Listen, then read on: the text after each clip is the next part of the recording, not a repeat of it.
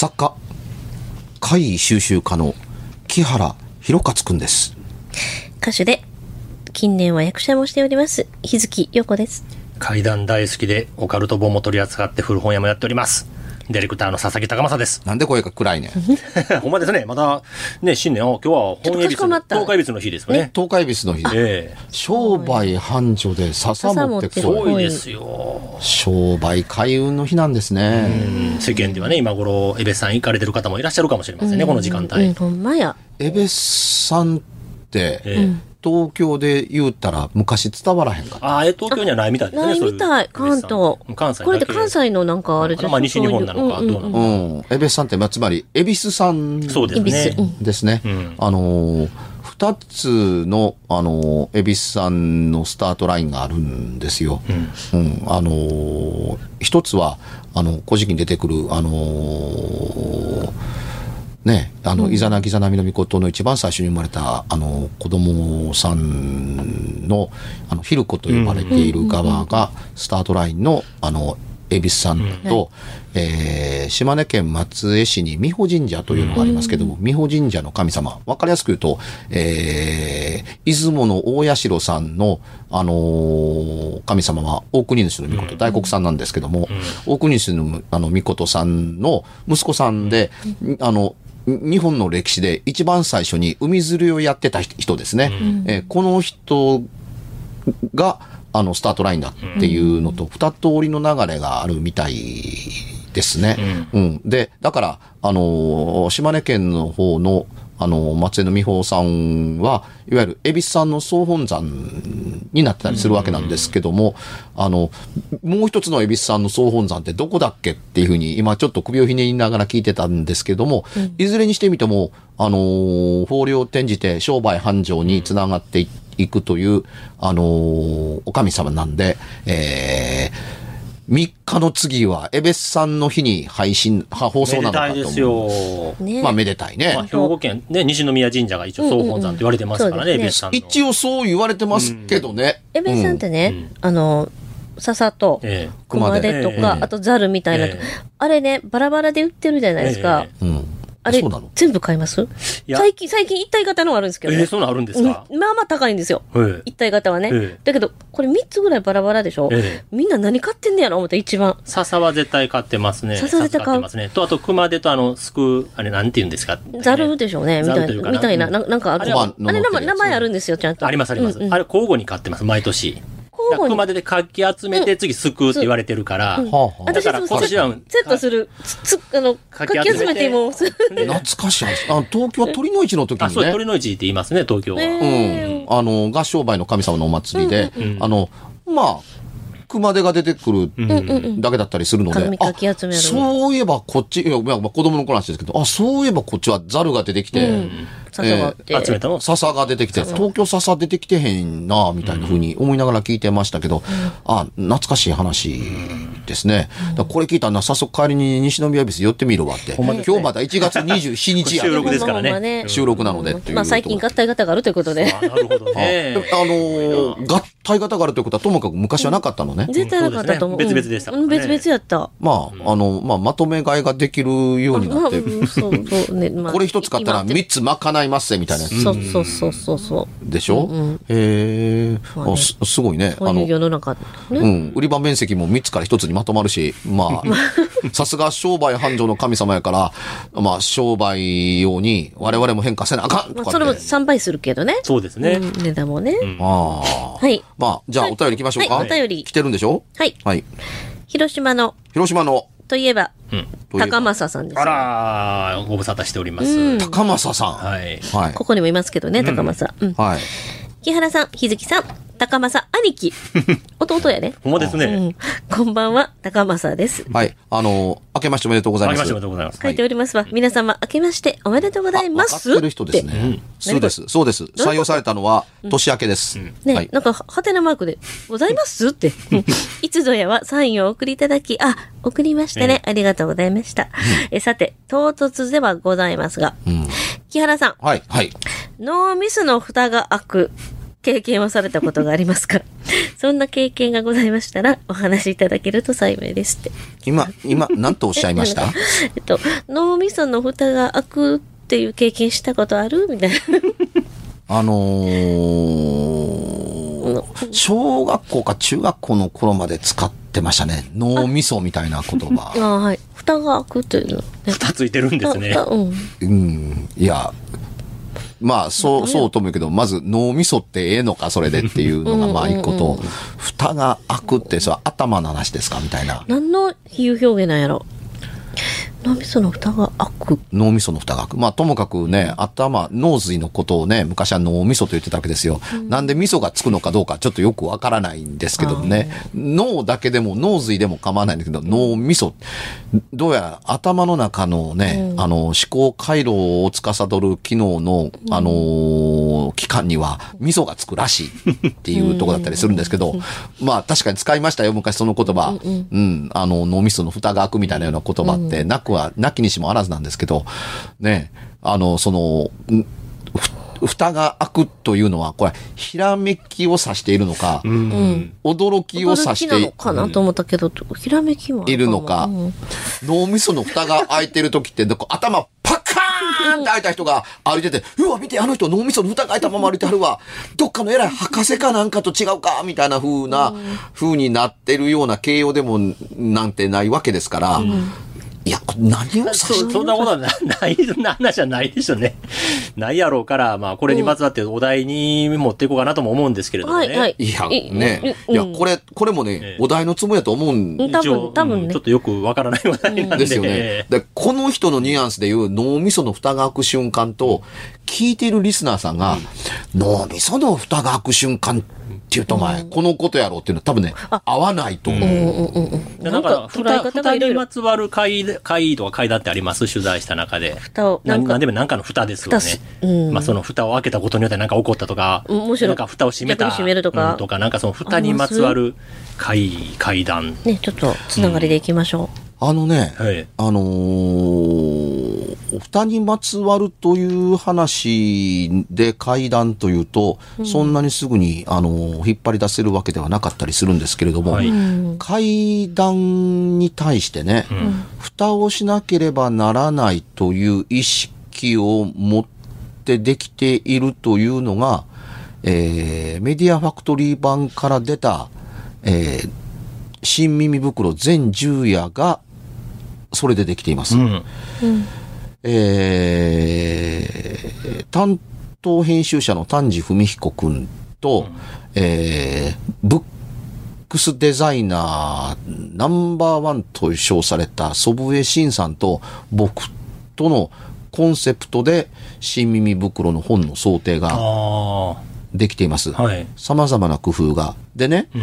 新耳袋の本そのものに、あの、与えたコンセプトっていうのがあるんですよ。うんなぜコンセプトを与えなければならないのかっていうと、他の本とは違って階段の本だから、うん。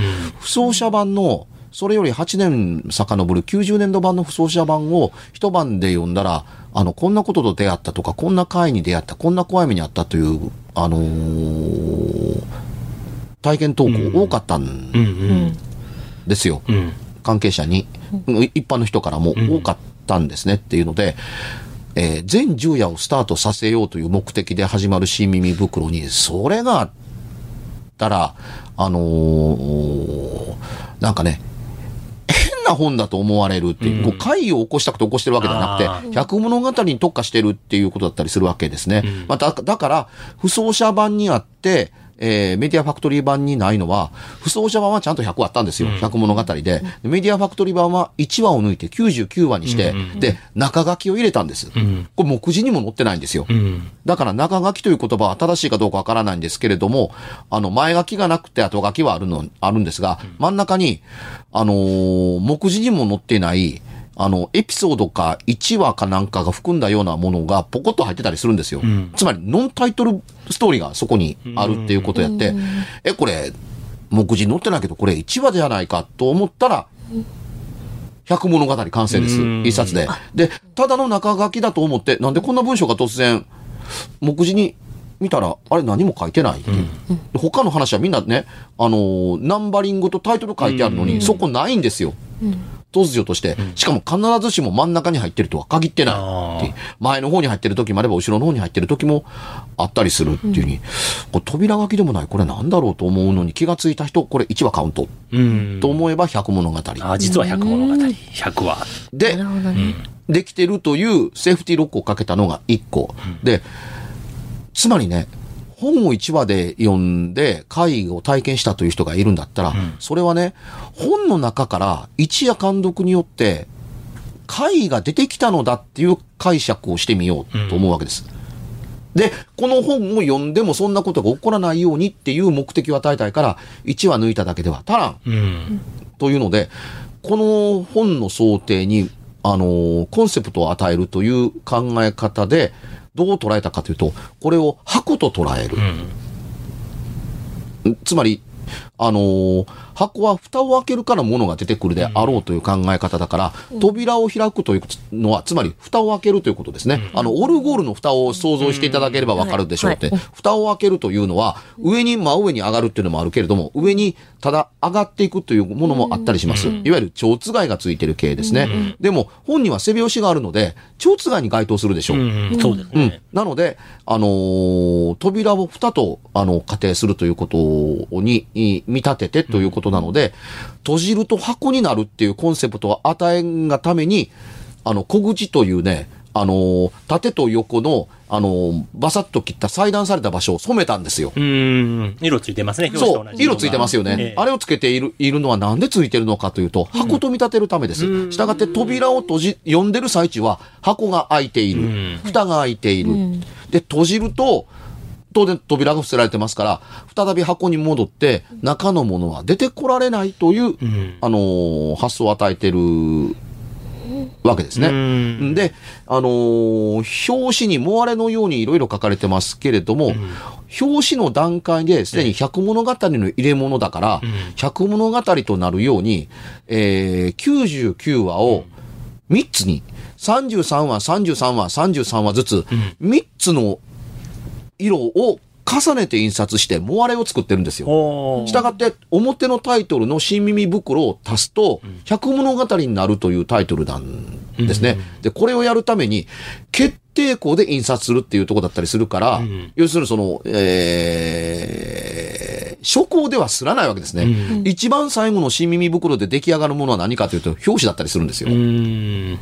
うん。あのー原稿が全部出来上がって OK 出したと同時にするからっていうところだったりするので、うん、一枚の印刷ですからね、うん、あの、中身より早く、製本より早く出来上がってくるわけですから、あのーで、あのー、33話ずつで新見袋のタイトルを足して、で、つまり、原稿に全部タイトルついてるわけでしょ、あのー大難は、えー、八甲田山って入ってるのが、もうあれで読めないだけで、うんちっちゃいから読めないだけででですけども、タイトルが、あの、99話載ってる上にシミ袋が足されてるから、表紙は、あの、百物語でカバーをしている。うん。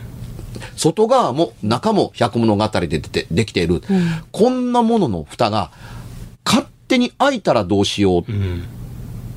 というのがあるので、つまり、あの、蓋って、あの、ゆるいと自分で開いたりするかもしれないよね。ずれたりするかもしれないよね、ことを含めて、中のものが出たがってるんだったら、押しのけて出てくるかもわからない。なので、蓋に、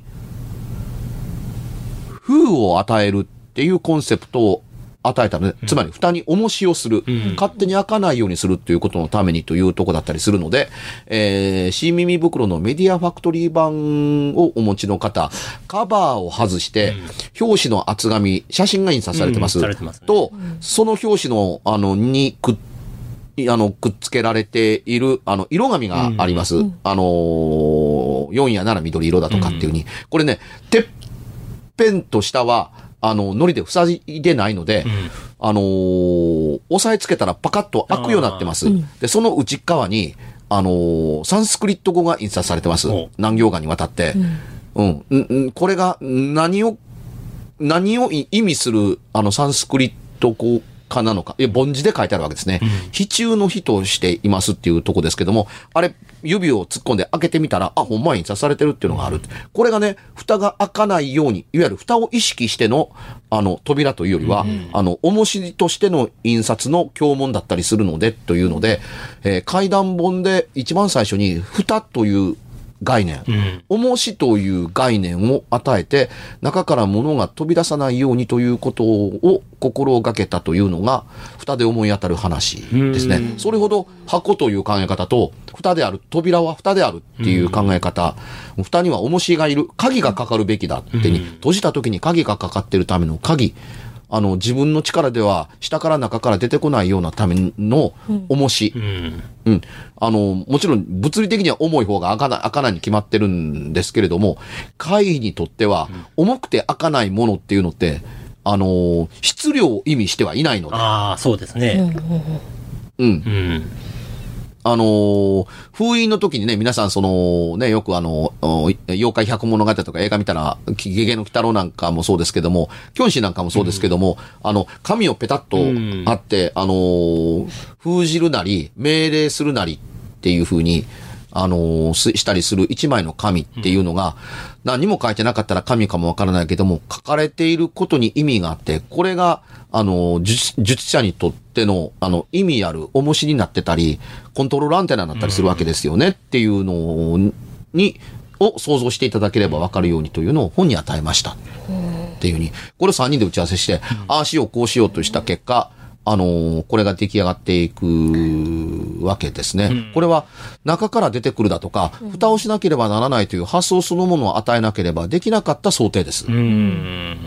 うん、それほどまでに、あのー恐れたんですね。何より僕が恐れました。うん。っていうふうに、うん、現に、あの、全銃や完結、うーね、えーしましたけれども、新耳袋の第、まあ、一夜にじゃないな。あの、メディア、えっ、と、不走者版出してから、あの、メディアファクトリー版が出るまで、あの、いろんな出版社営業して回ったんです8年間。うん、どっちも相手にして、どっこも相手してくれんかった。な、重版もせえへんような、あの、階段本ですからね。どっこも相手にしてくれなかった。メディアファクトリーの丹治文彦という編集者に出会うまでは、どっこも相手してくれなかった。たまたま読者だったから、こんなすごい本をシリーズで出したいと思って、当時連絡したっていう経歴の持ち主だったおかげで、なんとかなったんですよっていうとこだったりしたんですけれども、あのーその、復活を遂げるまで、メディアファクトリー、あ、じゃあ、不走者版が出てから、翌年からね、毎年、毎年一、一年に一人身内なくしていったんですよ。いや、こで、今年はどうやら人が亡くならないなと思った、その年にメディアファクトリーで、全従夜の木原さんが企画通りましたよ。あっていうのが来たんですね。あもうね、階段本書いたからというせいではないにしてみても、このドンピシャなタイミングってどうやねんと思って。一年だけ、あの、人が死ななかった年があるんですよ。ええでもその年は、あのー身内の中から、初孫ができましたとか、子供ができましたっていう年だけ、あ。うん。あのーがあったので、これが代わりになってくれたのかなと思うっていう。だからね、あのーまあもっと先になりますけれども、あのー法事の時って13回忌とかってあるじゃないですか。ええまあいろいろああ順番あるんですけど、13回忌の時に、だから、ある一定の区間になるとええ、毎年13回忌あるわけですよ。ええ。あー。一年だけ子供が生まれたからなくて、うん続きますわね。その、その、その通り。毎年13回。忌そう。だ他の会議だってそうですよ。あそうですね。7回忌とかね。うん、7回忌だとかっていうだから、あのーいや、これ叶わんなと思ったんですよ。ま、毎年絶対あるわけですからっていうのが7回忌も13回忌もあったりするわけ。で、というか続くのがあるわけですからっていうのがあったので、あのーメディアファクトリー版で復活するときには、つまりこれを、こういうことを本のせいにしてはならないっていうことのために、まずは本に、あのーセーフティーロックをかけよう。だからお前では怒らないのだみたいな風に本に、あのー願いを込めたかのような形で出来上がっている。えメディアファクトリー版で、その一晩のうちに読んだらなんか会が起こったっていう話はあったんですか？ありましたやっぱり封しててもやっぱりそういうことあったんですね、メディアうファクトリー版、で。ん多分ね、あのー本にそういう目的が与えたかもわからないけれどもっていうのはこっちの勝手です。ええ。うん。あのーそんなことなどお構いなく、一晩で百物語読んだら会が、かいわゆる回を語れば回至る、うん。うん、回を、あの、読めば回至るっていうふうに、頭から決め込んでる人がいるならば、うん。怒ってなくても怒ったと思うかもわからないしいつも怒ってることなんだけれども、その一夜、監読の時に、それが初めて体感で、うわこんなことが起こったっていうふうになっているのかもわからないっていうことも込みですよ。うん。あの、人の心が回を形作りうん。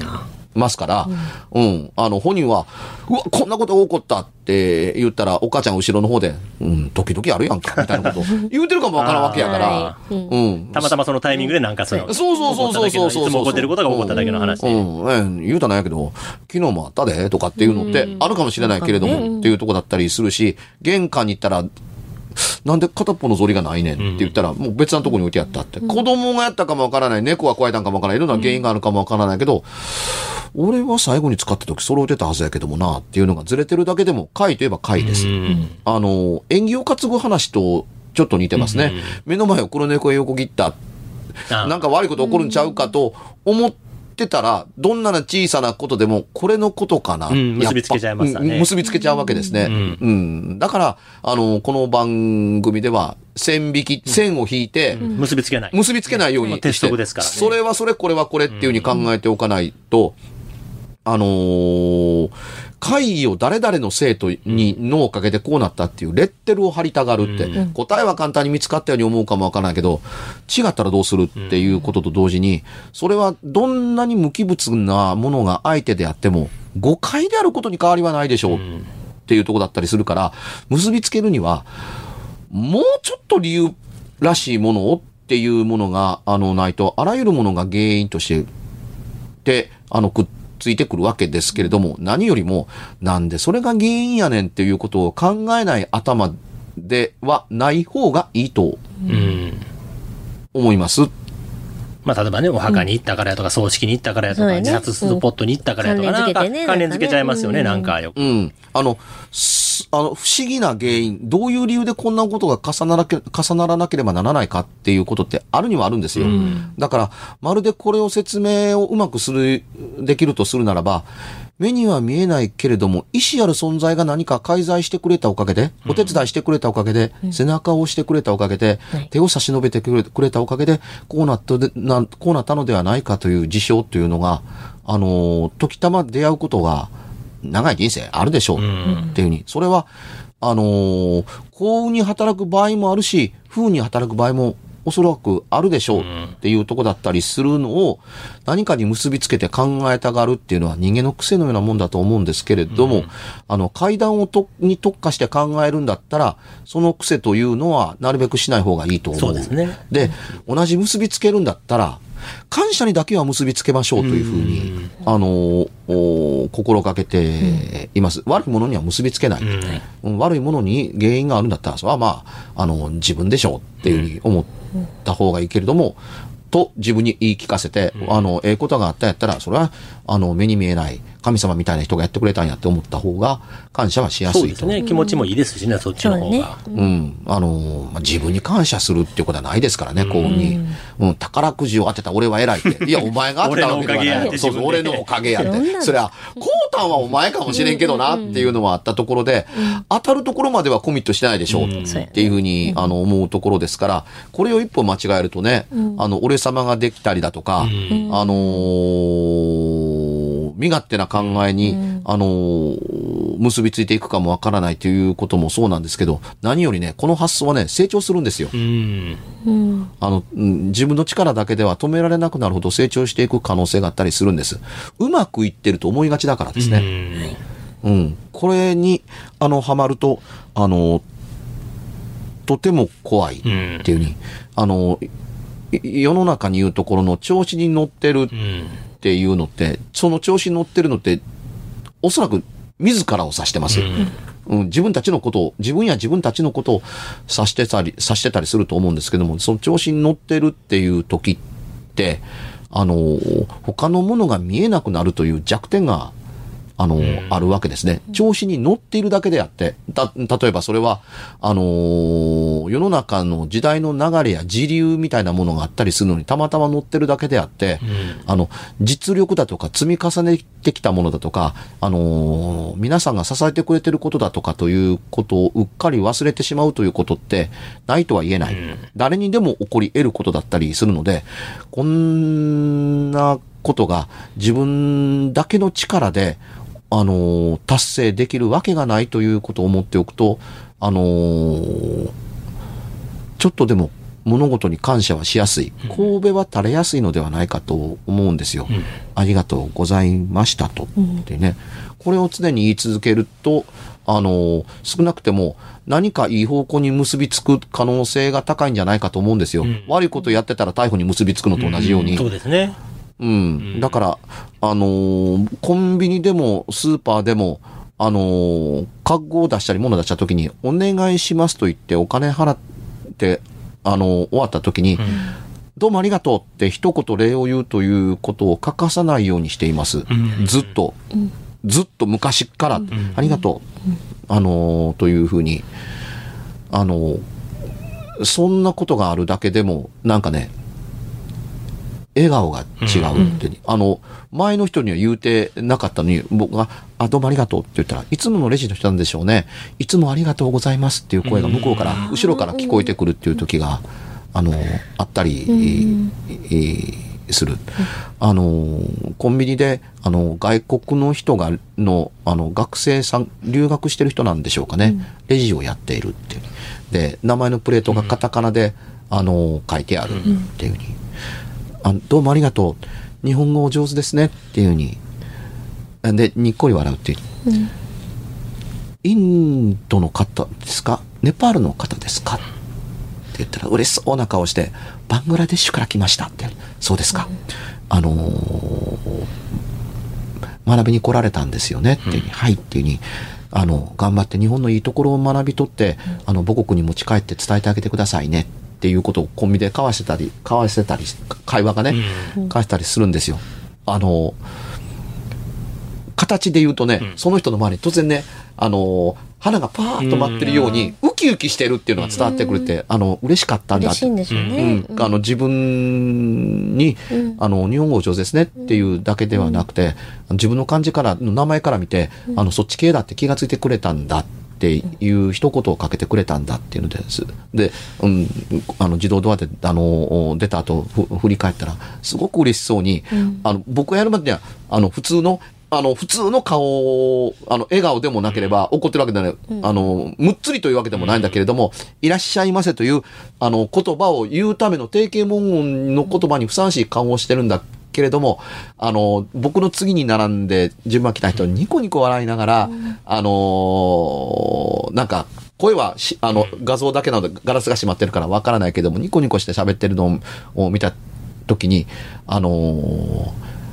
あ、会話ができてよかったと思うっていうふうに思えるのって、あの、階段の基本の一種の使い方だと思うんですっていう形のもの。で、これを常に自分の頭に乗っている蓋であるっていうふうに思うんだったら、脳みそパカンじゃないですけども、その気持ちをパカンと蓋を開けて、うん。ありがとうございましたっていうに、どうもありがとうっていうふうに、ご苦労様っていうふうに、おやすみなさいっていうことが、あの、屈託なく誰にでも言えるようになったら、あの、何年か経ってふっと周りを見渡すと、ちょっとこれまでと違った風景が出来上がってるかもしれないと思うんです。これもね、会だと思うんですようん。それまで起こんなかったことが起こった。まあそうなんで、高松さん、どうないでしょうかね。ね。ええ。うんまあなんか、東海別の日にええ話ですね、最後ニコニコ笑顔になる。そうせえへんかったらあかんような出だしやったんや。うん、でも、あの、会と、あのー不幸や災いばかりを結びつける考え方は間違いですというのは僕の考え方です。ううんん確かに。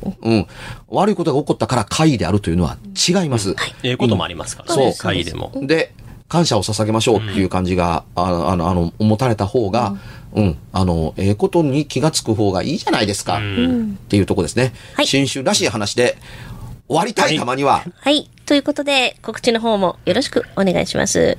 私からまず行かせていただきます。うん。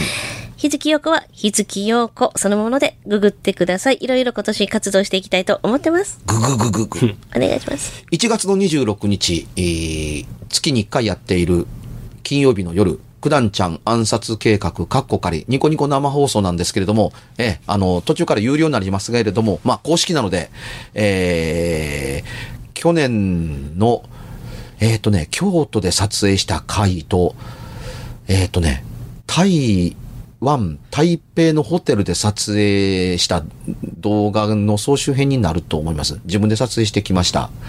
うん。タイのホテルはすっ、ああんたの国、風水の国のちゃうの？っていうツッコミ入れたくなるぐらい、へんとくりな、あの、ホテルの部屋にえー泊まった話を展開します。ご期待ください。えー佐々木はですね、古本四つ宮でぜひインスタ検索してみてください。番組では別冊怪談ラジオを販売しております。ちょっと普通の地上波のラジオでは放送できない僕の体験を、あの、語っています。詳しくは、ラジオ関西の怪談ラジオのホームページをご覧になって、ぜひともお買い求めいただければと思います。メールの宛先は、階段アットマーク jocr.jp k-a-i-d-a-n アットマーク jocr.jp ぜひ、本物の怖い話を私に教えてください。